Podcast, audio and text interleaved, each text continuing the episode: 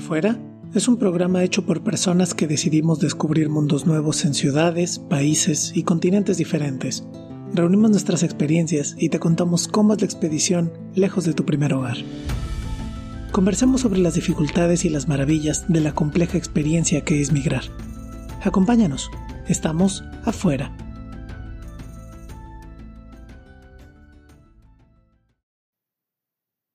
Buenos días, Buenos Aires. Buenas tardes, Turín.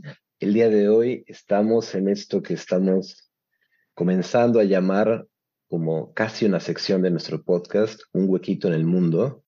Y el día de hoy me acompaña una querida amiga que, con la que coincidí hace algunos años en una cosa fortuita, como lo son todas las becas, y con la que hemos estado en contacto a partir del, de la vida, la literatura y también el podcast. Bienvenida, Mariana, qué gusto tenerte.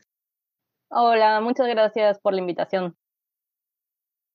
Gracias a ti por, por aceptar la participación, por tomarte el tiempo, por escuchar el podcast y por estar acá. Esta es, como se dice en nuestra tierra, tu casa. Ay, muchas gracias. y bueno, pues es en este episodio de este que estoy llamando eh, o de esta sección que estoy llamando Un huequito en el mundo, pues vamos a conversar muy particularmente sobre cómo es construirse una casa, un lugar, un hogar afuera de lo que uno estaba acostumbrado a llamar el hogar propio. Entonces, eh, lo estamos haciendo de una forma muy local en términos de que ya tenemos por ahí un programa sobre Mérida, que es donde está nuestro querido Mauro, que saludo, o no sobre Vancouver, que es donde está el querido Dani. Y pues para empezar, me gustaría que si tú quieres decir un poquito algo sobre ti, sobre lo que tú quieras decir, ¿no? Eh, nuestro querido Mau tiende a pedir que la gente diga tres cosas, pero yo soy más anárquico, entonces las que tú quieras decir. ¿Cómo te quieres presentar, Mariana? Qué difícil cuando es tan abierta la pregunta. Eh, pero bueno, no, nada, soy Mariana, nací en Ciudad de México en 1989. Eh, y viví ahí hasta los 26 años, que me vine a vivir a Buenos Aires. Allá estudié letras hispánicas y bueno, siempre me gustó también, evidentemente, la lectura, pero también la escritura. Y bueno, ahí es donde entra este eje que mencionaste antes, eh, de cómo nos conocimos en esta parte de la, de la beca, porque bueno, es algo que siempre también ha estado rodeando mi vida y bueno, hace casi siete años que vivo en Buenos Aires, ahora el 11 de marzo cumplo mis siete años de, vida, de vida argentina. ¿Qué más puedo contar? Ahora estoy en mi casa, tengo una perrita, vivo con mi compañero y bueno, estoy muy contenta de poder participar en, en este espacio. Estuve escuchando justamente los distintos podcasts que estuvieron realizando y me pareció como muy interesante esta propuesta de ver cómo se vive en los distintos territorios, ¿no? Y también eh, a partir de una mirada de alguien que llega a ese lugar, ¿no? Yo estoy encantado de que estés por acá. Cuando nos conocimos, de hecho, ambos ya estábamos en territorios extranjeros, pero eh, este podcast ni siquiera figuraba como proyecto y bueno, se dio más adelante, pues fue también muy natural para mí invitarte, pues por eso, ¿no? Porque ya tenía como esta idea de que compartíamos coordenadas de distancia. Y bueno, pues justamente se trata de poder compartir como nuestras experiencias con otros y precisamente en algún punto cuando empezamos el programa, como que nuestra idea es que probablemente quien nos quería escuchar o quien nos podía escuchar era, eran personas que quizá estaban pensando en mudarse, ¿no? En migrar.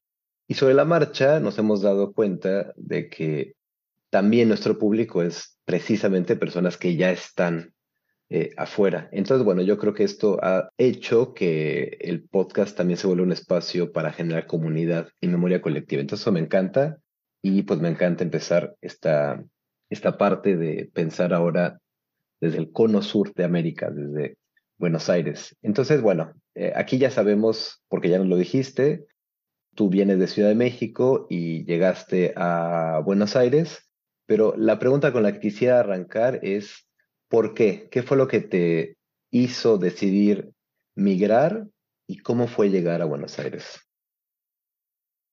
Bueno, creo que esa es una de las preguntas que a uno más le hacen cuando se va a vivir a otro lugar. Y también creo que es eh, de las preguntas que es más difícil responder con una sola, como una, una respuesta unívoca, ¿no? Siempre siento que los, los móviles son como diversos de los, los, móviles que nos llevan a tomar una decisión tan importante como cambiar de, de lugar de residencia, de territorio y demás. Eh, justamente ahora que me haces esta pregunta, me acordé que escribí un breve ensayo que se llama Decidir Migrar y que formó parte de, una antología que se llama Los cuerpos que habitamos, eh, una antología que, cuya edición y prólogo lo, lo, hizo Olivia Terova. Y bueno, me invitó a escribir acá este, y hay un fragmentito que habla de eso. Así que si te parece, eh, lo puedo leer y a partir de ello conversamos. Me encanta. Adelante, Mariana. Ok. Las razones, la verdad es que no lo pensé mucho. Eso, lo de venir aquí, Argentina, Recuerdo algunas rápidas despedidas aquella noche en el aeropuerto, los rostros. Un día estaba volando hasta el otro lado del continente. Siempre que me lo preguntan, doy una respuesta distinta, pero siempre es una respuesta real. Supongo que los móviles de nuestras acciones rara vez son unívocos. Los por qué se bifurcan en numerosas explicaciones, en vetas que muchas veces nosotras mismas desconocemos. Vine a Argentina porque quería estudiar un posgrado. Puede ser que esta sea la menos cierta de las razones, porque finalmente terminé dejando la maestría, pero eso yo no lo sabía de antemano. Mucha gente de Latinoamérica viene para acá porque la universidad es pública y en el caso de los posgrados se paga una cuota baja en comparación a países como Chile o Brasil. Aún así, a mí no me alcanzaba para pagar los aranceles, no tenía beca y además estudiar implicaba pasar largas horas en la universidad y yo quería conocer otras cosas. ¿Cuáles? Vine a Argentina porque quería cambiar de vida. Me di cuenta de que lo que estaba buscando era otra cosa. ¿Qué? Aún no termino de descubrirlo. Vine a Argentina porque quería lanzarme a la aventura. El Siddhartha de Germán Gese abandonando su tribu para emprender la búsqueda de sí mismo. Simón Rodríguez embarcándose para Europa sin dinero, sin fecha de retorno, sin certezas, sobreviviendo a través de la enseñanza del idioma español. Emma Goldman dejando tras sí el lejano imperio ruso para instalarse en Estados Unidos con una maleta, cinco dólares y una máquina de coser. Todavía conservo un papel con esta cita extraída de sus memorias. El día 15 de agosto de 1889 llegué a la ciudad de Nueva York. Todo lo que hasta entonces había sido mi vida quedaba ahora atrás. Ante mí se abría un mundo nuevo, desconocido y aterrador, pero estaba decidida a enfrentarme sin pestañear a lo que me deparara lo nuevo. La literatura y la historia creando estragos en nuestros deseos. Vine a Argentina porque en México no encontraba trabajo. En este mundo capitalista, lo único más feo que la explotación es que nadie te quiera explotar. Olvidarse de la aspiración a título de trabajadora y acostumbrarse al término de desempleada para, con ello, engrosar las cada vez más numerosas firmas de lo que en otro tiempo el buen Carlitos nombró ejército de reserva. Estar en el banquillo a la espera de que aunque sea nos dejen jugar los últimos minutos del partido para llegar a fin de mes. Asunto profesora de español, asunto editora, asunto correctora de estilo, asunto clases de apoyo, asunto redactora de contenidos, asunto contráteme, por favor. Decidir resolver el asunto con la siguiente frase, pues si voy a seguir siendo pobre, al menos quiero conocer otra realidad precarizada. Vine a Argentina porque buscaba nuestra propia historia en su historia, 30.000 compañeras y compañeros detenidos desaparecidos, los ecos de la desaparición forzada de los años 70 retumbaban en mis oídos y en mi piel, en el recuerdo de mi país de miles de ausencias. ¿Dónde están? Nos preguntamos constantemente. Estamos en busca de nuestras memorias. Vine a Argentina porque necesitaba demostrarme algo. ¿Qué? No sé bien. Tal vez que no me importa qué tan arraigada esté a un lugar, siempre puedo tomar mis cosas e irme. Que me puedo salvar a mí misma. Que la permanencia es finita, que los vuelos son inesperados y las raíces movibles, y que en cualquier lugar del mundo algo puede crecer. Vine a Argentina porque necesitaba distancia, porque hay cosas que necesitamos dejar atrás, porque hay cosas que duelen, porque necesitamos seguir. Vine a Argentina, vine y me quedé. ¿Hasta cuándo? Y ahí termina ese fragmentito con esa pregunta abierta, que es la pregunta que, que seguramente todos los que nos vamos queda resonando ese hasta cuándo. Claro, sin duda, la pregunta de hasta cuándo, yo creo que cuando uno se va del propio país, no importa si uno piensa es para siempre, es temporal o, o qué. Creo que justo una de las primeras cosas que te golpea estando afuera es precisamente que no sabes hasta cuándo, hasta cuándo la vas a armar, hasta cuándo vas a encontrar trabajo, hasta cuándo te vas a adaptar, hasta cuándo va a ser todo mejor como esperabas, hasta cuándo vas a descubrir a qué demonios te fuiste y hasta cuándo va a durar, ¿no? Porque al final es eso, ¿no? Que uno no sabe, ya en la realidad real, valga decirlo así, uno se enfrenta a que uno no sabe hasta cuándo, ¿no? Aunque, aunque uno se haya proyectado, bueno, está bien, unos años.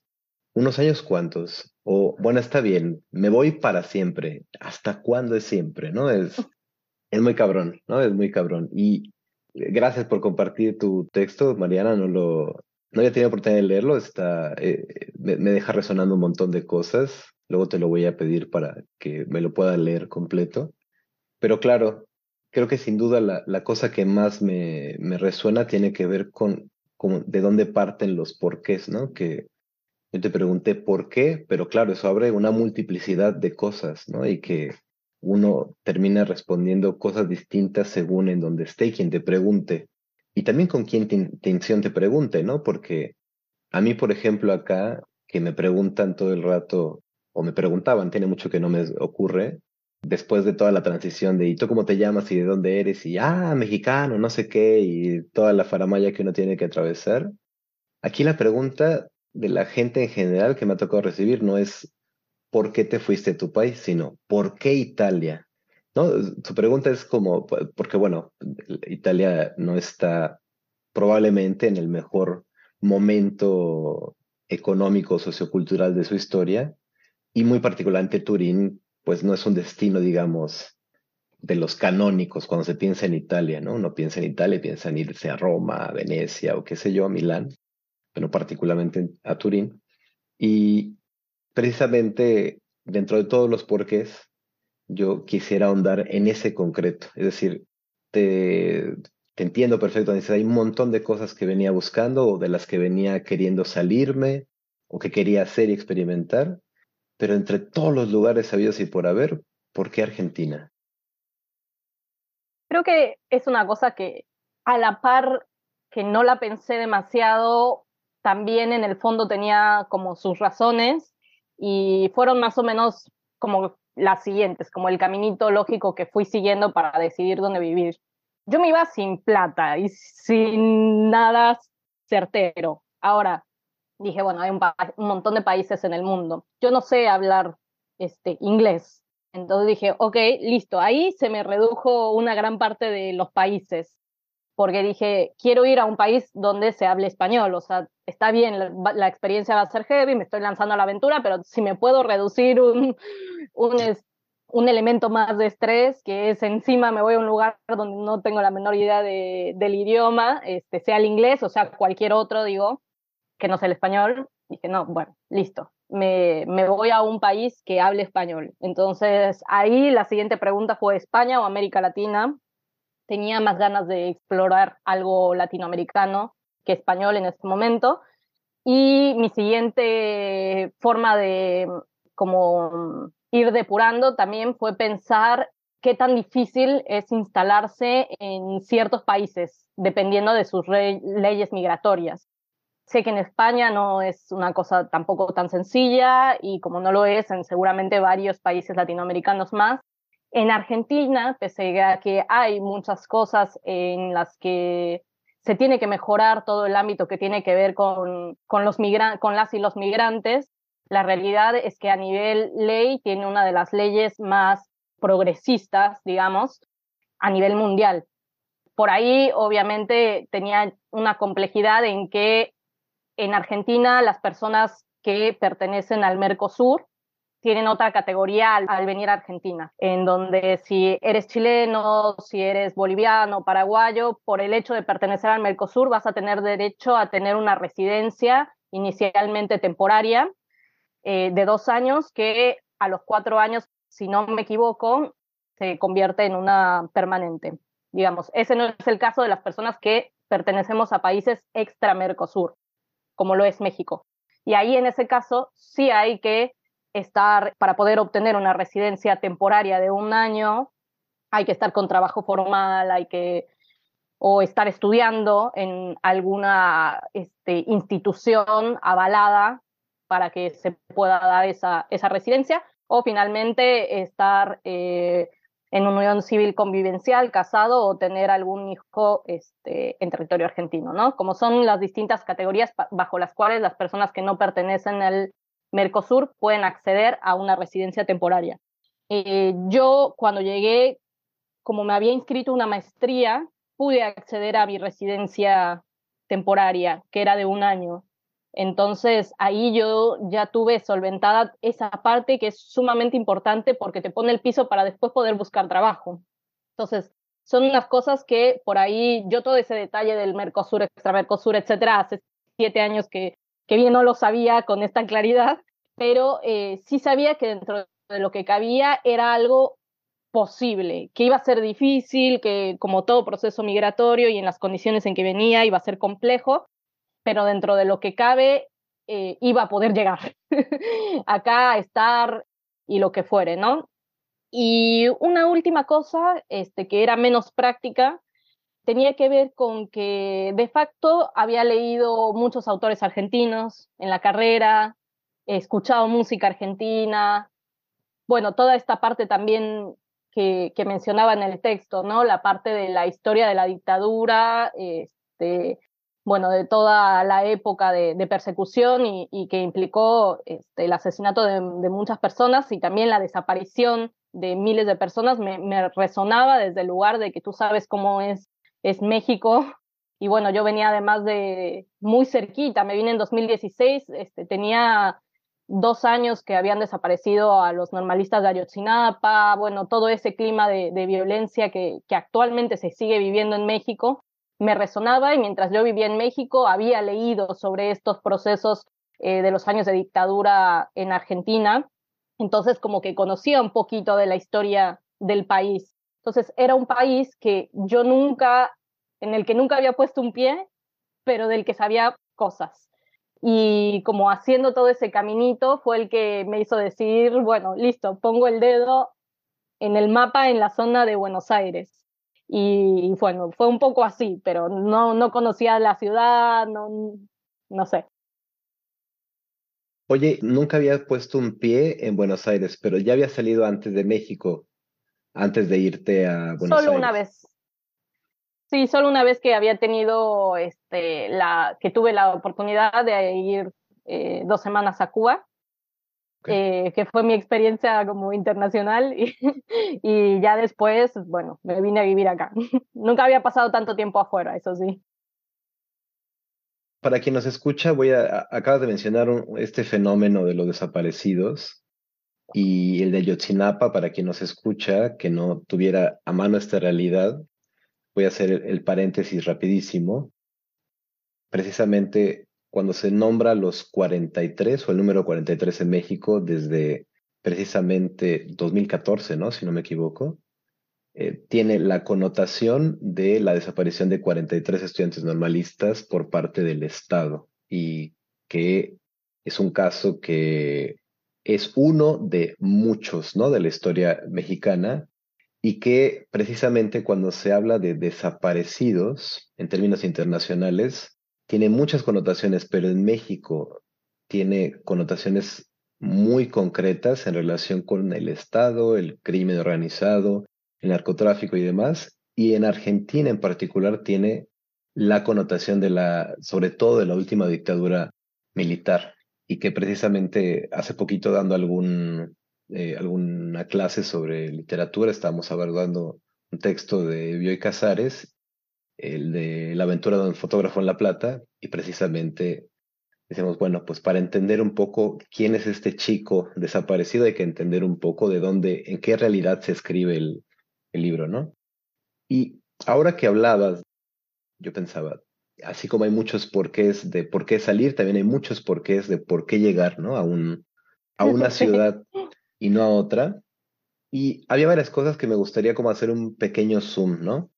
Eh, una pregunta muy práctica solo es, tú dices que te dieron un año de residencia cuando estabas ya inscrita como en la maestría. Si llegas así espontáneamente como mexicano, ¿cuánto tiempo te dan de residencia sin problemas? ¿Cuánto dura tu estancia legal? Son tres meses eh, en la, bajo las cuales entras en la categoría de turista. Ok, como turista en tus tres meses y ya si tienes, estás matriculado en la universidad, te tienes un año con el que tienes ese colchón para buscar. A no ser, a no ser que, eh, no sé, solo vas a una estancia de investigación de tres meses y ahí se hace un, este, una residencia más breve que se llama transitoria. Pero está la transitoria, luego estaría la temporaria, que dura un año para las personas extra Mercosur y eh, que a partir del cuarto año de estar renovando bajo, bajo esos términos eh, se puede acceder a la residencia permanente. Ok, entonces en general, digamos, la frontera que hay que superar para tener la residencia permanente son cuatro años. Sí. Si entiendo bien. Ok, muy bien.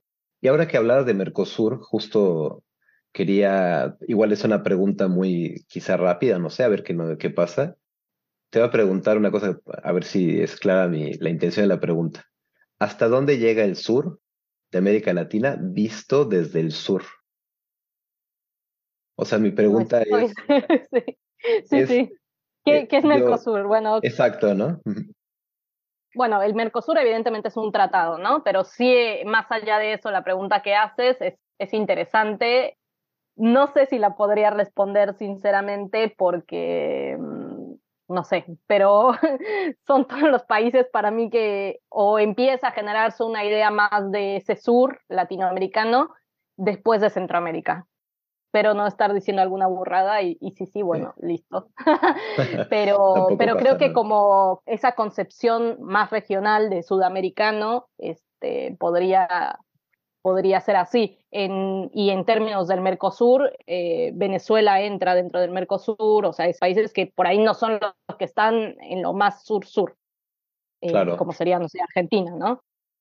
Sí, claro, te, lo pregunto solo para no obviar cosas, porque para mí una de las sorpresas que me dio estando afuera fue descubrir que lo que yo aprendí en la primaria sobre la geografía universal, que había cinco continentes, no era universal, que se enseña diferente en cada país, ¿no?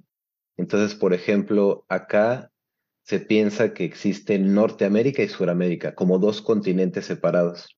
Y eso también, por lo que he sabido, también es una cosa que se comparte desde Estados Unidos. Eh, claro. como idea, ¿no?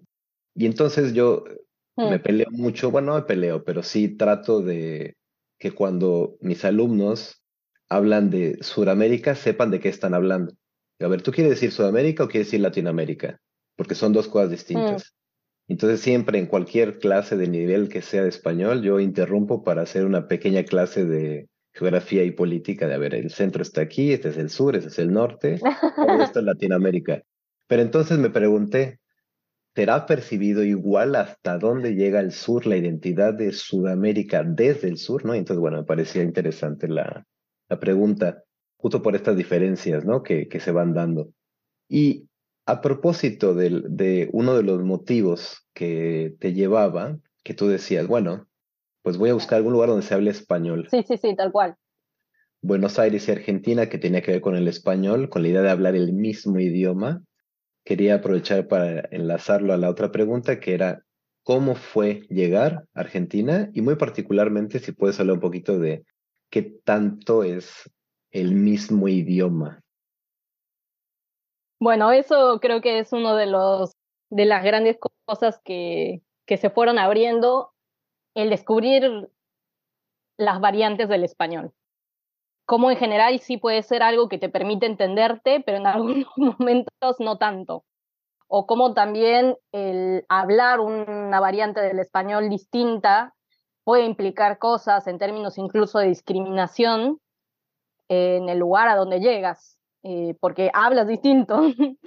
Eh, y bueno, nada, como eso, de hecho ahora estoy escribiendo algunos textos que tienen que ver con justamente esta parte más de, las variantes del español, eh, qué implica y también cómo uno lo asimila, porque mm, más allá de que uno tiene cuando yo vivía en México, tenía como referencias algunos léxicos particulares de otros países que hablaban español, este, no sé, del argentino, ¿no? Creo que es el che, el no sé qué, si el boludo, bueno, léxicos que se asocian a determinados países, ya el hecho de, ah, bueno, aunque tenía como esa referencia, mi forma de pensar el español era desde el español mexicano, pero eso yo no lo sabía porque estaba dado por sentado. Claro. Y, al llegar a vivir acá fue, bueno, descubrir como ese otro mundo que no solo tiene que ver a nivel léxico, o sea, a nivel de palabras específicas, como decir, así, ah, México, chido, eh, cabrón, no sé qué, sino también a nivel de formular cosas, eh, expresiones, las gestualidades que también están asociadas a las palabras. Eso también es interesante. Entonces, bueno, fue como descubrir todo un mundo. Y en términos de escritura, también ha sido algo que me, me ha volado la cabeza porque después, cuando uno está escribiendo, uno cuando escribe elige, elige las palabras, etcétera. Y bueno, ya de ahí se abrió una problemática que para mí antes no existía utilizo esta palabra o esta otra, utilizo esta forma o esta otra, este, bueno, no sé, y qué implicaciones tiene a nivel de construcción de sentido del texto, que de pronto diga, no sé, el closet o el placard, o el living o la sala. este, cosas, esto a nivel léxico, pero sí, como te digo, a nivel más de construcción de, de estructura de frases, este, etcétera ha sido un desafío más. Y también no solo al tener que elegir ya entre, entre la variante mexicana o, o, argentina, que en realidad sería la rioplatense, porque es la que se habla acá en, en Buenos Aires, eh, también darme cuenta de cosas que daba por sentado del español mexicano que, que de pronto como que no sé cómo decirlo. Eh, no me daba cuenta de que eso no era, era algo muy mexicano. Por ejemplo, el luego, luego.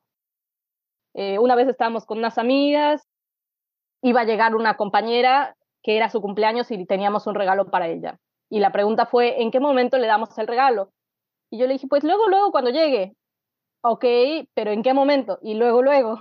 Y luego, luego, ¿qué es? Luego, luego es inmediatamente o luego, luego es mucho tiempo después. Para mí, luego, luego era inmediatamente. Y ahí me di cuenta que luego, luego es algo muy mexicano, que no es una cosa como una palabra como chido, como no sé qué, sino es otra cosa que yo no lo tenía como que era específicamente mexicano y que ya que me lo dijeron me di cuenta que, que sí, que es una construcción un poco, un poco extraña, ¿no? Así que bueno, ahí ya cuando voy a decir luego, luego, como que tengo conciencia de eso que antes no tenía. Y por un lado me gusta y por otro lado no me gusta tanto a veces porque siento que antes podía ser más, más, natural en, el uso de un montón de expresiones que ahora como que pasan inmediatamente por la conciencia y por la tener que elegirlas. Pero bueno, eso sí ha sido como todo un tema que me ha llamado mucho la atención. También viviendo acá, eh, Argentina y en Buenos Aires vive mucha gente de otros países porque bueno, es limítrofe con un montón de países como Bolivia, Paraguay, etcétera. Y es un lugar a que la gente ha migrado mucho por tema de trabajo. Entonces también he tenido la oportunidad de conocer a gente latinoamericana de, de otros países y bueno, también de conocer cómo son esas otras variantes, ¿no? Se abre un mundo nuevo cuando conozco a alguien de Chile y también tiene todo ese mundo y esas variantes del mismo idioma distintas. Así que es algo como muy lindo por una parte, eh, irse empapando de todo eso. Por otro lado, tiene estas complejidades y te digo, más, más en términos de escribir, ha sido como una cosa que me ha costado ver qué lugar va teniendo eso. Em, y bueno, que lamentablemente también puede llegar a tener una cuestión como más discriminatoria cuando no se habla el, la variante específica del lugar en el que estás, ¿no? Así que son, son todas esas cosas. Claro, es que yo creo que cuando uno ha vivido toda su vida en una sola ciudad, sobre todo en un solo país, pero también en una sola ciudad, a veces hay cambios bastante importantes como los que nos cuenta luego el Mao en, estando en Mérida, ¿no? Por ejemplo, que uno dice, bueno, claro, español, México, compartimos registro y tal, y resulta que no, que sí hay cambios, que te tienes que adaptar a entender cómo le dicen aquí a ciertas cosas, las expresiones coloquiales, los refranes, el uso de ciertos verbos y tal, pero que yo creo que hasta que no sales, no tienes una conciencia plena de qué es lo que implica, como tú decías, a nivel léxico todo el mundo lo sabemos, ah, bueno, así en Argentina le dicen de una manera la fresa y, o frutilla y demás, y uno dice, está bien, pero no, no tiene idea de la implicación que tiene, sobre todo en términos de, de eso que a uno le pasa con la propia lengua, que es suponer que así se dice, que eso es lo natural de la, de la lengua y uno se da cuenta de no, no es cierto, hay eso que yo siempre supuse que era lo más natural, resulta que no, que es una cosa regional, que es una elección de una convención de una comunidad muy concreta y, y me parece que es una cosa que, como dices, tiene como estos dos espejos, ¿no? Estas dos caras que, por un lado, tiene esta, este darse cuenta de la riqueza, pero por otro lado también este, este dilema de tener que decidir y ahora qué, qué hago, ¿no? Yo acá en, en, Turín no tengo que elegir con qué español hablar, porque pues tengo que hablar en italiano con la gente que habla italiano, pero sí como profesor. Yo cuando me puse a dar clases de español, no dije, claro, voy a tener que aprender algo sobre otra cultura que no es la mía. Decía, pues voy a hablar del español, pues del que yo sé y pues será bastante, ¿no? Y entonces cuando te das cuenta que no es solo eso, sino también poder explicar cosas culturales y de repente dar clases desde un formato donde tienen mucho más en consideración la cultura española y estar con mis alumnos y decir, pues, pues es que yo no sé de qué se trata esto, ¿no? Yo esta expresión en mi vida la he usado, jamás la intuyo que se usa así, pero estoy igual de en blanco, ¿no? Te puedo decir la equivalente mexicana y te la puedo explicar muy bien, pero de ahí en fuera, nada más, ¿no? Y que esto justo abre esta otra cosa que decías que tiene que ver con la discriminación, ¿no? Con qué tanto es bien recibido o no el uso de otra realidad cultural de la propia lengua. Justamente me vienen a la mente varias escenas, una de ellas es de eh, algún amigo que me decía espontáneamente alguna vez que, que sí, que ya sabíamos cómo eran eh, en Argentina, que hablaban diferente, ¿no? Pero con un tono peyorativo. Seguramente esa misma conversación la había tenido hace muchísimos años, porque es un amigo de muchos años, y ni siquiera había percatado lo que implicaba que dijera eso, y estando afuera, incluso me hizo como, me, sentí responsable de decirle, no, no, no te confundas, no, no es que nuestra variante sea mejor, es que son variantes distintas y se acabó, ¿no? Y, cada una tiene su sistematicidad, ¿no? Muy particularmente en, en el fenómeno del voceo, por ejemplo, pienso en, la entonación y en la acentuación de las propias palabras y, que sí que hace otra realidad lingüística, pero que no hace que ninguna sea incorrecta, ¿no? Y, recordaba, con, o recuerdo con bastante frustración cómo hubo como este impas, cómo él eh, me había contestado alguna cosa de sí, sí, se habrán inventado alguna regla para justificar que hablan así. Yo era como, no, no, es que también nosotros nos inventamos nuestras reglas para justificar que hablamos como hablamos, ¿no? O en España, en fin. Y y hace poquito veía alguna escena así pequeñita de alguna serie de donde alguna chica argentina estaba, no sé si en Barcelona, no sé dónde, pero hablando con el acento normalísimo de, o el más marcado, que, o el más identificable como argentino, porque hay muchos también, ¿no? Sí. En, cada país, pero el, el rioplatense, y, y, le decía algo a alguien más como, es que tú no sabes, ¿no? Con este, esta cadencia hacia el final.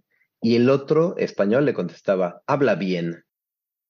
Ah, Ese tipo de detalles que, que seguramente están eh, todo el tiempo ¿no? en la realidad eh, lingüística. Y aprovechando esta, esta idea ¿no? de, de esta inmersión que, que, nos puede dar, por un lado, la lengua, pero también que la lengua nos hace darnos cuenta de que pues, lo que vehicula es una cultura. Eh, quería preguntarte, ¿cómo fue ¿Cómo fue tu proceso de adaptarte a, vivir a Buenos Aires? Aprovechando que sí, estaba el español como recurso, pero dándote cuenta que quizá había otra realidad cultural que reflejaba ese español, esa variante del, del español y bueno, y todo lo cultural que implica, ¿no? ¿Cómo, cómo ha sido adaptarte a Buenos Aires como mexicana? Pues ha sido, mm, por un lado difícil y por otro lado fácil. Mm, la parte difícil creo que sí tuvo que ver con, con toda esa parte de saberte extraño, también porque te lo hacen saber, con este tipo de expresiones de, de habla bien o pretender que no te entienden cuando en realidad con un mínimo de esfuerzo me, podrían entender, pero es ganas de decir, no te voy a entender porque no estás hablando de la misma manera que yo hablo. Em, eso también este, me, ha, sucedido y también eso ha sido difícil. En términos de lenguaje, además, me parece como muy... Toda esta parte, cuando llega a haber discriminación por la forma de hablar, muy violento porque uno se expresa en gran parte a partir de la palabra. Y la verdad que a mí en algunos momentos me costaba, sobre todo cuando, cuando estoy bien, no me importa, listo, voy, hago las cosas que tengo que hacer, pero a veces es un bajón tener que hablar, porque ya dices, uy, voy a hablar y se va a notar que hablo distinto y no sé qué, no sabes cómo va a venir del otro lado y, o no quieres que no tienes ganas de que te pregunten de dónde eres. Entonces, eh, todo lo que pasa por eso se me, me parece como muy, muy, muy loco y, y a veces sí, eh, en ese sentido, un poco violento, sobre todo cuando vienen cuestionamientos de ese tipo. Eh, y por otro lado, también otra cosa que ha sido difícil, ha sido, y, y va como un poco de la mano, de diferente forma de hablar y bueno, por otro lado, la apariencia. Eh, sobre todo Buenos Aires es, un, es una ciudad que si bien no es una ciudad por completo blanca, sí tiene un, en gran parte un ideario de Buenos Aires es la Europa de América Latina, ¿no? Porque somos hijos de inmigrantes europeos, este, etcétera. Y sí es cierto, si tú vas en Buenos Aires, en comparación a Ciudad de México, ves mayor cantidad de gente, de personas blancas, con ojos claros, este, y, bueno, con rasgos de ese tipo, ¿no? Entonces, también puede ser muy fuerte la parte de la discriminación racial, de saber que incluso no pronunciando una palabra, una vez me pasó algo como muy gracioso, que no, no dije ninguna palabra y un niño se acercó a mí y me dijo que de dónde era.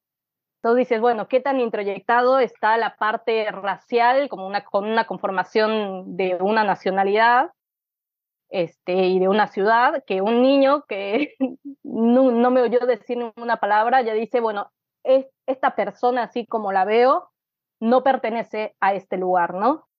Entonces es un poco aprender a convivir con que no sabes en cualquier lugar, evidentemente el niño no lo hizo con una mala intención, ¿no? Me pareció peculiar en el sentido de cómo alguien tan joven podía crear ya esas asociaciones que evidentemente vienen de un constructo social más grande, ¿no? Y en términos generales, eh, la parte difícil es no saber cuándo va a venir alguna, alguna discriminación. Puede ser que no, y puede ser que sí, pero uno vive ya como con esa idea de que puede ser que alguien te hable mal cuando vas a comprar algo, cuando entras a una tienda en un shopping, eh, y puede ser que no, y que al, contrario, te atienden y te atienden súper bien, pero vives con esa idea de que, ojo, es algo que te puede pasar por cómo te ves y por cómo hablas. Y esa tal vez sea la parte como más, más difícil. Sobre todo a mí a veces me pasa que, no sé, me fui a un kiosco a comprar algo y la persona me habló mal y ya a mí me pasa entrar en una en que no sé si me hablo mal porque estaba de mal humor, porque me discriminó o porque también es cierto que no, no, la, no en su totalidad, porque no podemos generalizar, pero muchas veces en Buenos Aires el trato puede ser un poco más brusco que como lo asumimos en México, que damos mil rodeos y hola, buen día, no sé qué tanto. Eh, entonces ya no sé si es una cuestión de que es porque así son acá, o porque esa persona es así, o porque está de mal humor, o porque realmente me discriminó. Pero bueno, digo, seguramente, eh, no sé, como es, es parte como de convivir con eso. Y esa ha sido como la parte tal vez más difícil, que es una parte con la que creo que voy a tener que seguir conviviendo. Y por otra parte ha sido fácil porque cuando también vas conociendo gente, porque no todo, no todo es la gente que discrimina y que te dice que hables bien y que te dice eso. Hay un montón de gente eh, que es hospitalaria, que es solidaria, eh, que te pregunta qué significa esto, que después empieza también a hablar con tu español mexicano. Eso ya va creando otra experiencia eh, de cómo uno vive la ciudad.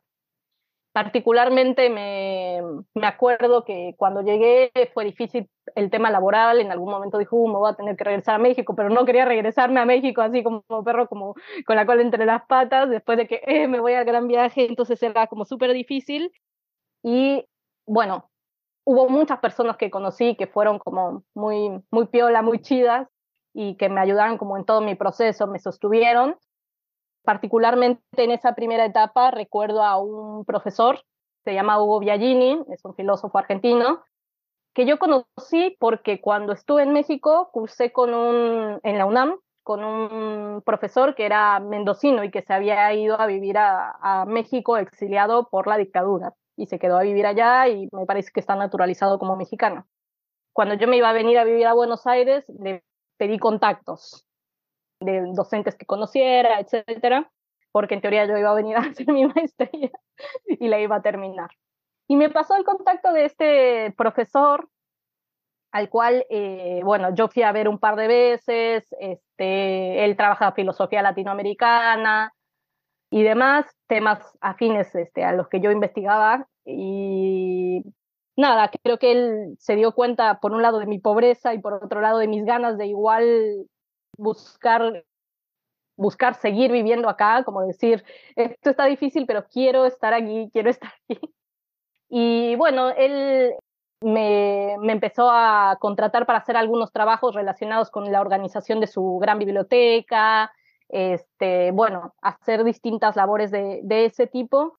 Y yo recuerdo, más allá de, de lo que económicamente pudo ser este, importante para yo irme sosteniendo, fue muy importante que cuando yo, me, iba al estudio, porque ahí es donde trabajaba, yo me sentía como muy bienvenida, como muy esperada, como llegó la amiga mexicana, eh, pasa, quieres cafecito, un cafecillo, no sé qué, eh, me hacía bromas, ¿Lo quiere, ¿quieres el café calentito o calientito? Porque acá se dice calentito, no calientito, como no, calientito, bueno, perfecto. Me servía el té en la merienda y en el medio yo me ponía a trabajar, él trabajaba en sus cosas.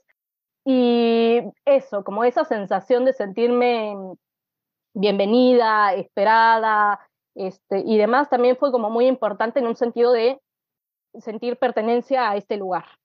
Y como él, hubo muchas otras personas, y también yo empecé a vincularme con, con distintos espacios, este, también de, por ejemplo, migrantes. Hoy en día pertenezco a una organización este, autogestiva de migrantes que se llama Bloque de Trabajadores y Trabajadoras Migrantes. Eh, bueno, ir encontrando esos distintos espacios con personas que como uno han migrado y con personas que son argentinas, pero que también eh, que tienen este gran corazón, que tienen este gran sentido de hospitalidad, de solidaridad, eh, que te cambia mucho la experiencia de vivir en el país y que te hace sentir, yo quiero estar acá, esto también es Argentina, no solo la parte que, que discrimina, etcétera, y también como para mí es lo que me ha impulsado a decir, bueno, a querer construir acá y que mientras uno va construyendo cosas en el lugar donde vive, también va creando raíz. Y a decir, bueno, yo también vivo acá, yo también construyo formas de hablar acá, que es una forma medio mixta ya entre lo mío, lo otro, etcétera. Eh, pero bueno, ese decir, este también es mi lugar, ¿no? No sé, como que han sido esas dos experiencias, muy difícil por un lado y muy, muy fácil cuando he encontrado estos espacios que son a los que uno como que se agarra. Claro, que, y que al final son estos espacios que están poblados por personas que tienen disposición y o que presentan esta hospitalidad de la que hablabas, ¿no? Porque justo en esta imagen que decías de quien se para enfrente de ti y te escucha y hace como que no te entiende, porque en ese gesto de decirte que no te entiende, lo que te quiere decir es, no estás hablando como deberías hablar, y si no hablas como hablamos aquí, entonces no tienes derecho a la comunicación. Bueno, está a lo mejor muy sobreinterpretado, pero a mí me parece un poco ese el mensaje, ¿no? Sí que evidentemente no tiene todo el mundo, ¿no? Pero que yo creo que esa disposición es fundamental para comunicarse con cualquier persona, ¿no? incluso de la propia lengua y la propia cultura. Si el otro realmente no tiene disposición a entenderte, acercarse un poquito a tu realidad, pues se cierra y te dice, no, pues que yo no sé, no estás expresando bien, yo no te entiendo, y que se acentúa naturalmente cuando está uno afuera y que se atraviesa el registro del, eh, de lo fonético y del léxico y, de todas estas cosas, pero que tiene que ver con que también el otro muestre disposición y también uno, ¿no? Que, que tanto se muestre disponible a nombrar las cosas de otro modo, a saber que no todo lo que dice se va a entender, ¿no? Y, y que hay siempre esta, esta tensión. Y cómo me, me llama mucho la atención esto que decías de, del amigo que te preguntaba del café calentito, calientito, porque pensaba, claro, ¿cómo una sola pregunta, una sola intervención puede ser un gesto hospitalario o puede ser una herramienta para burlarse? Porque basta que tenga otra intención, ¿no? Eh, como de mofa, de, ah, lo quieres calientito, ¿verdad? Porque así dicen usted, ¿no? Y que empiece como este, esta mofa, para que una misma pregunta que puede ser amigable y de, claro, yo lo digo como tú me digas, puede volverse un gesto de ponerla ahí siempre el dedo en, el mismo renglón, ¿no? De no quitarlo del renglón. Y ahora que decías esto de estar con otras personas y empezar a construir y empezar a hacer un lugar, me acordaba de lo que comentamos en algún programa hace no demasiado tiempo, en el que Dani hablaba de este estado que tiene que ver con estar afuera, que es como estar nepantla, ¿no? Que es como, como no estar aquí ni estar allá, ¿no? Sino como en este no lugar, porque justo en lo que pensaba es en lo que pasa de vuelta, cuando vuelves a tu ciudad natal y entonces de pronto la que siempre fue tu gente o con la que te sigues relacionando, de repente empieza a notar estos cambios quizás en la pronunciación de algo, en ciertas cosas de tu cotidianidad, donde te empiezan a hacer saber que tampoco ya perteneces ahí, ¿no? El, como, ay, pero, pero ¿por qué estás hablando así? ay, se nota que vives allá. O, ay, es que allá en Argentina ahorita hace mucho calor. Y todas estas preguntas que van siempre, ¿no? Eh, que, y que pueden ser, de nuevo, con la mejor intención y con el gesto de querer saber de tu experiencia o también siempre con, con la intención de hacerte saber que ya no formas parte, pero que, que todo es como un paquete, ¿no? De, vivir afuera, ¿no? El, el de pronto descubrirte en otro lugar, saber que puede ser ese lugar, pero que al ser ese lugar no dejas de ser del otro, ¿no? De pertenecer a ambos espacios. Y esto me, me hacía justo pensar en otra cosa que quería preguntarte, como tú tienes ya siete años, ¿no? En, en Buenos Aires, y quería preguntarte algo que a lo mejor son dos preguntas, pero a ver si lo puedo decir en una sola cosa. La pregunta es, a la luz del tiempo, ¿no? De los siete años, ¿tú cómo ves la balanza, ¿no? Es decir, entre, entre lo que tuviste que dejar, lo que has tenido que dejar, lo que ha implicado vivir afuera y todo lo que has ganado, como hacia dónde sientes que se inclina. Y esta pregunta la quería matizar con más o menos cuánto tiempo te llevó llegar a decir, ya tengo una vida acá. No, no sé exactamente cuánto tiempo eh, me fue llevando. Sí, creo, creo que algo muy importante es que si bien yo cuando llegué acá decía, bueno, estoy un par de años, este, etcétera, luego eso se fue, se fue extendiendo, ¿no? Pero que mientras, como los primeros tiempos que yo estuve acá, por más que, sobre todo el primer año, que fue la época más difícil, sobre todo en términos de trabajo, en términos económicos, poder ir como encontrando mi lugar, como que no cejó mi idea de que yo quería estar acá. Y siento como eso desde el primer año ya, eh, si bien no era como, bueno, ya este es mi lugar o en la balanza pesa más, sí tuvo un papel muy importante porque fue como, bueno, sigo. Tampoco me preguntaba tanto, bueno, y, entonces ya me quedo para siempre, no me quedo para siempre. Yo creo que a cualquier persona, este, bueno, no sé si a cualquiera, pero a muchas de las personas que ya nos fuimos, por más de que tengamos muchísimos años viviendo fuera, eh, sería muy difícil decir, no vuelvo, no, no, voy a volver a vivir nunca más en México. O sea, sentiría, un, es casi una frase lapidaria que, que no sé si diría. Sí creo que después, con el correr de los años, dos, tres años, eh, hubo varias cosas que me hicieron sentir como, bueno, este ya es más mi lugarcito y que tiene que ver un poco con esto que mencionaba del construir en ese lugar y con el habitar, ¿no? Como plenamente.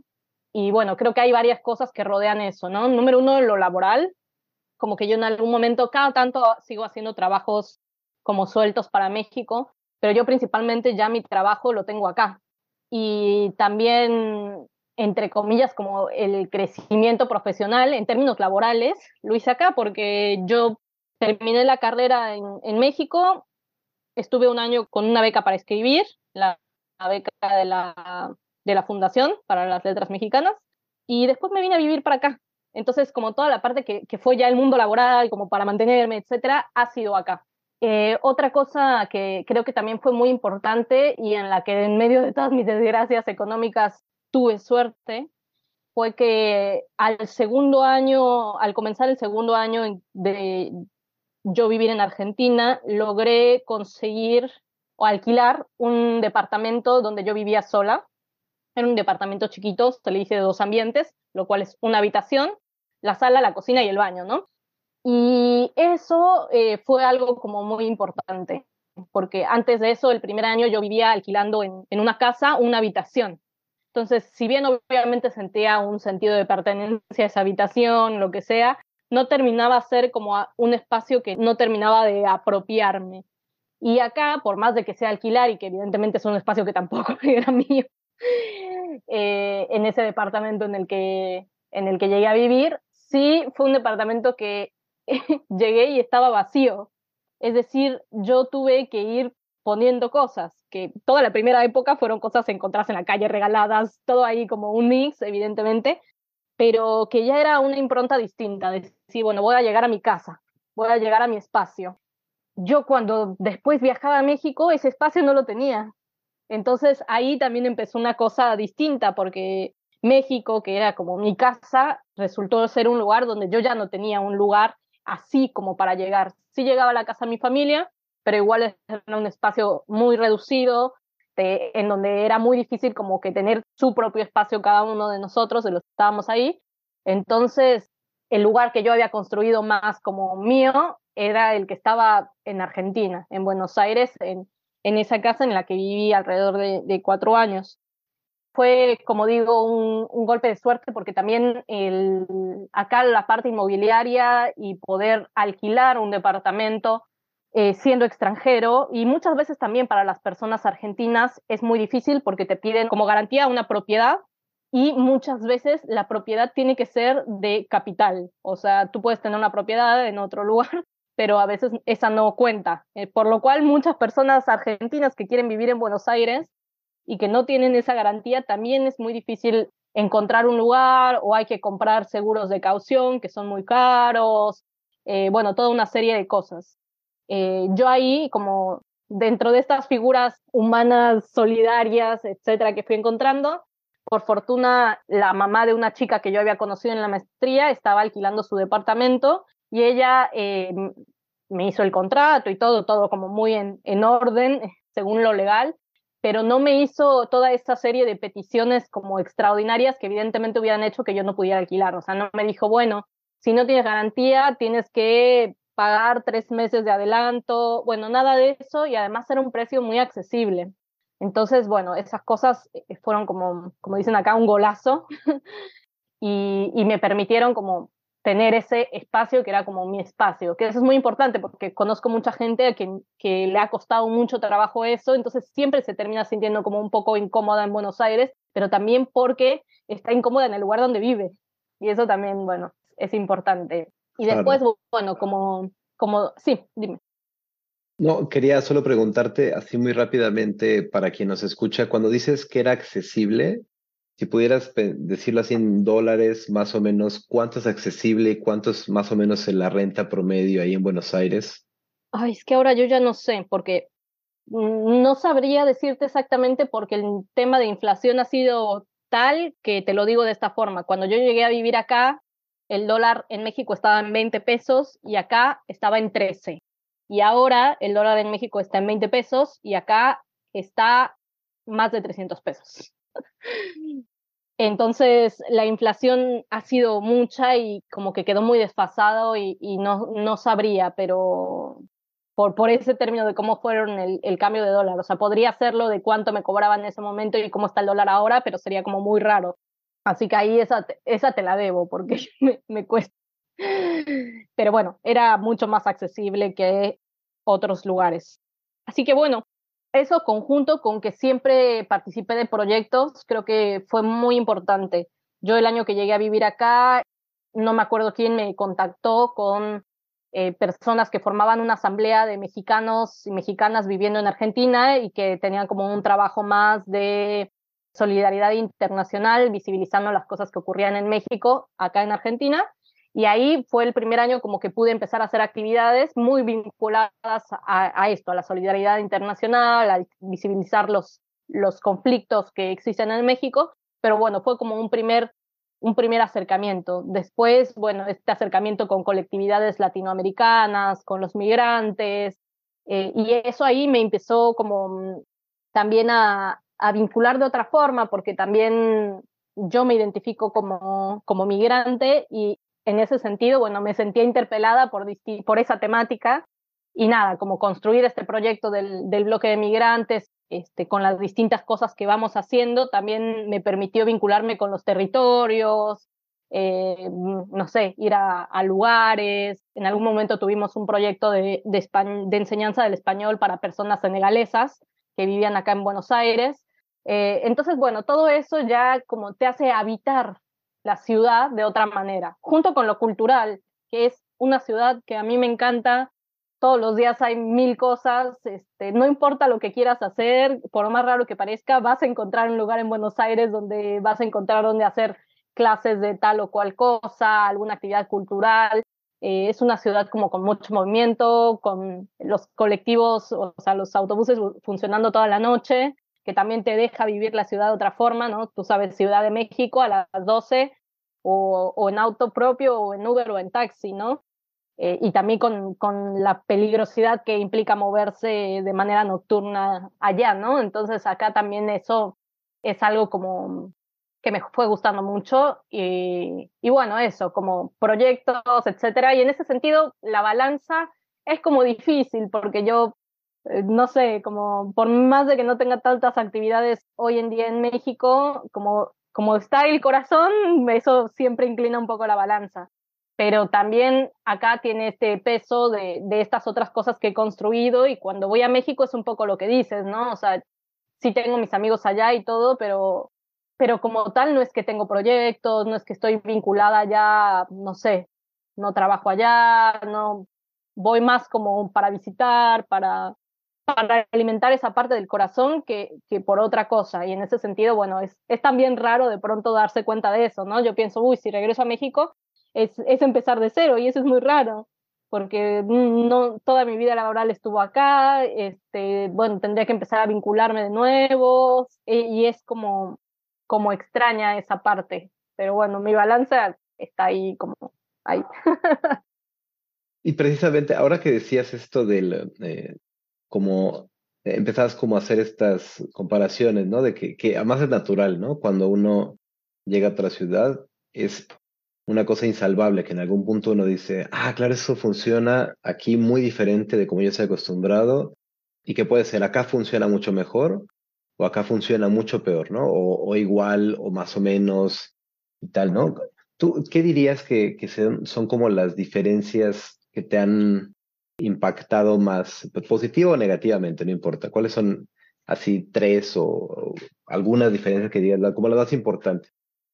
Sí, la situación acá también es como muy complicada y la gente me, me pasa lo mismo que, que, a ti, ¿no? Que cuando digo, bueno, vengo de México, es, ¿y qué haces acá? En el sentido de que acá estamos re mal, hay un montón de inflación, el país se está hundiendo y ¿por qué elegiste estar acá? Bueno, creo que incluso con todas las complejidades que tiene y también incluso para los migrantes en términos laborales, este, acceder a ciertos trabajos, eh, etcétera, igual lo siento un poco más sencillo que como que en México, en serio, un poco lo que decía el texto, ¿no? Antes de decidir ya venirme a vivir acá, estuve meses intentando encontrar algo y era como súper difícil, ¿no? Este, sobre todo para personas que justamente nos dedicamos a las letras, a veces el, camino no es tan sencillo o es el camino del freelance perpetuo, donde aparte son condiciones, o sea, porque bueno, dices, bueno, ok, freelance generalmente implica no hay derechos laborales, pero bueno, al menos, no sé,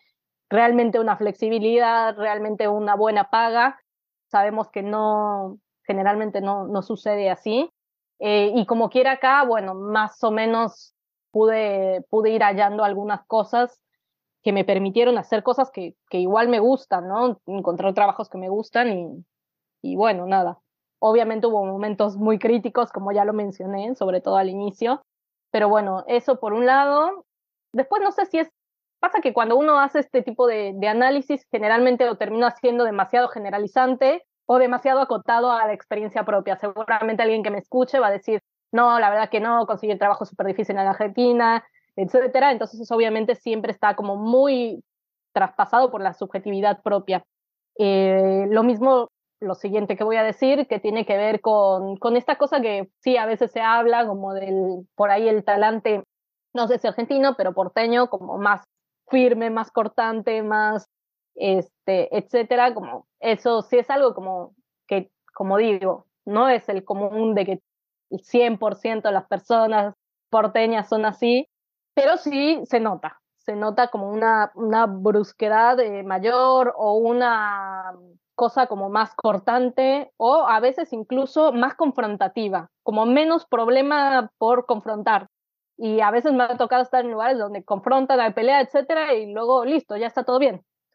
Y como siempre, generalizando, a veces sentía que allá, o al menos desde mi percepción, costaba, costaba entrarle al conflicto, ¿no? Siempre es como que mejor no, y mejor que todo se hunda antes de, de, entrarle al conflicto, ¿no? Antes de decir una cosa que, que estoy viendo o de o lo que fuere, o ser más concreto, etcétera, ¿no? Entonces, eso me gustó como ver esos contrastes porque también me permitió tener así como tomar un poquito de lo mejor de cada uno, ¿no? Eh, yo sigo teniendo mi talante amable mexicano que amo, ah, pero también me gustó esa otra parte de, de sentir que, que, puedo decir las cosas que tengo que decir y que después también ya va a pasar, o sea, siempre y cuando obviamente lo hagan en, en determinado marco, como esa parte de, de no tenerle tanto miedo a, a confrontar. Y mm, no sé qué otra cosa podría decir. Eh, seguro después de que terminemos esta entrevista se me va a ocurrir, pero bueno, siempre que hace uno esas comparaciones termina cayendo en cosas como muy generales, pero bueno, qué sé yo, también es una cosa natural, ¿no? Que siempre estamos comparando, sobre todo cuando sales de un lugar, empiezas a atender estas, estas reflexiones.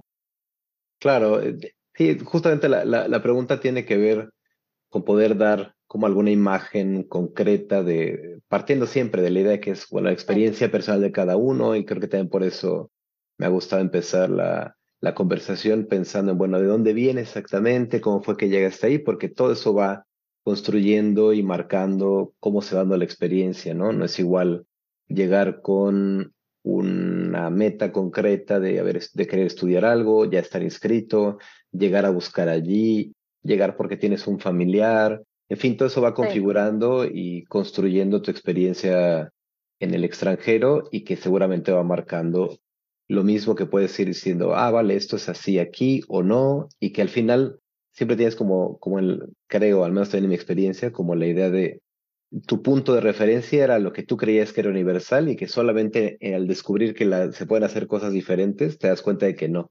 Entonces, bueno, pues yo podría seguir contigo conversando un muy buen rato, pero pues para quien nos escucha, eh, también es bueno tener ahí un cierre, una pausa, un, bueno, ya terminó el programa, eh, esto no es infinito. y solemos hacer como para cerrar el programa siempre una ronda como de reflexiones, ecos, ideas, o incluso si, a mí no me gusta, pero hay gente que le late dar como consejos o recomendaciones para para quien piensa en, en emigrar o para quien está fuera, bueno, pues la, la, la puerta se abierta a lo que tú quieras decir como para cerrar en alguna cosa así, como pensando en quien nos escucha. No, no sé exactamente. Ahora lo último que me dijiste que era lo que menos este, te gustaba es lo que más me quedó, que fueron lo de los consejos. Porque bueno, es lo más práctico pero creo que, y tiene que ver como, un poco lo que hemos hablado de, del construir, creo que lo más importante, viéndolo en retrospectiva, de cuando uno llega a otro lugar, es buscar esos lugares para habitar realmente como el espacio, ¿no? Como, como abrirse a, ¿no?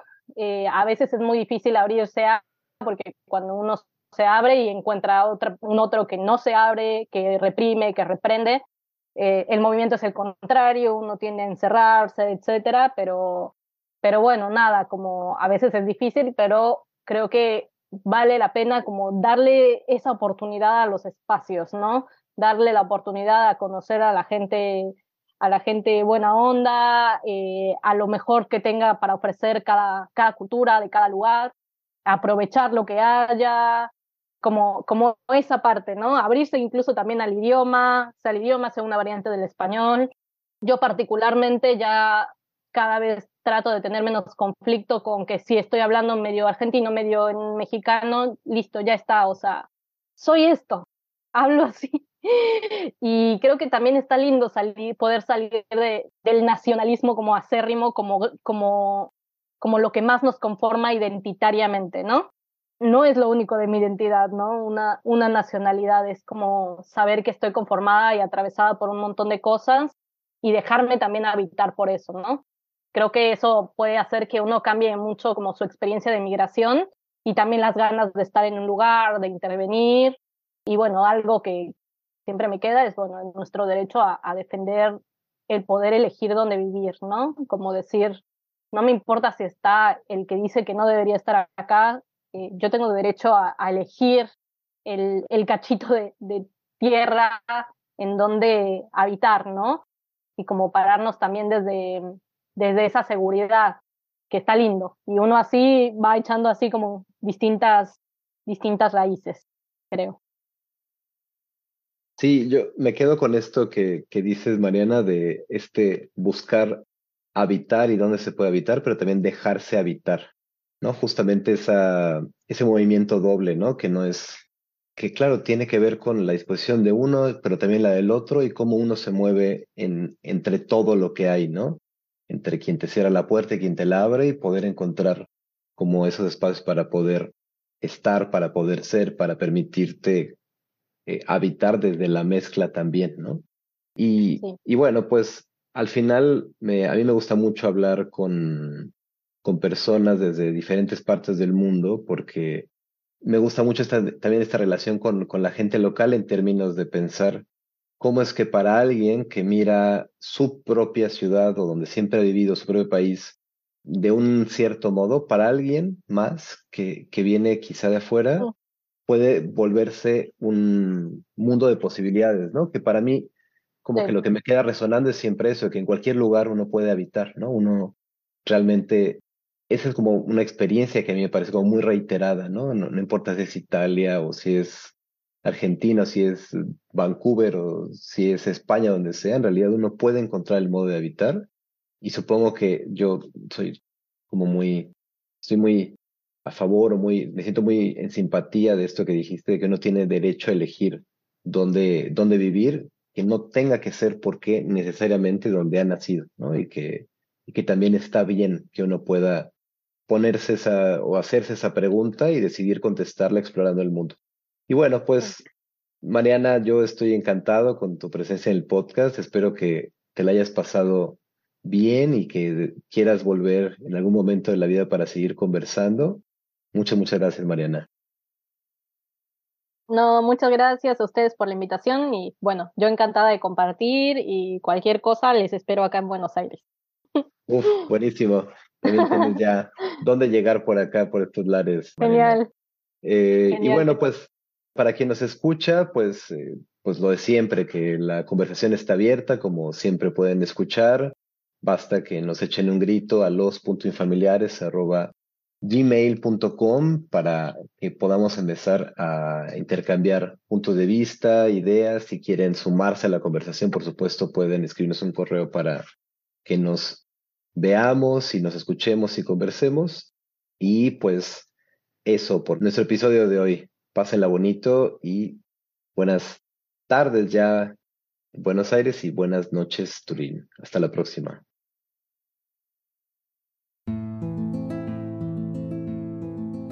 Afuera es un podcast sobre migración producido por Circo Heimlich y Piedra Besoar.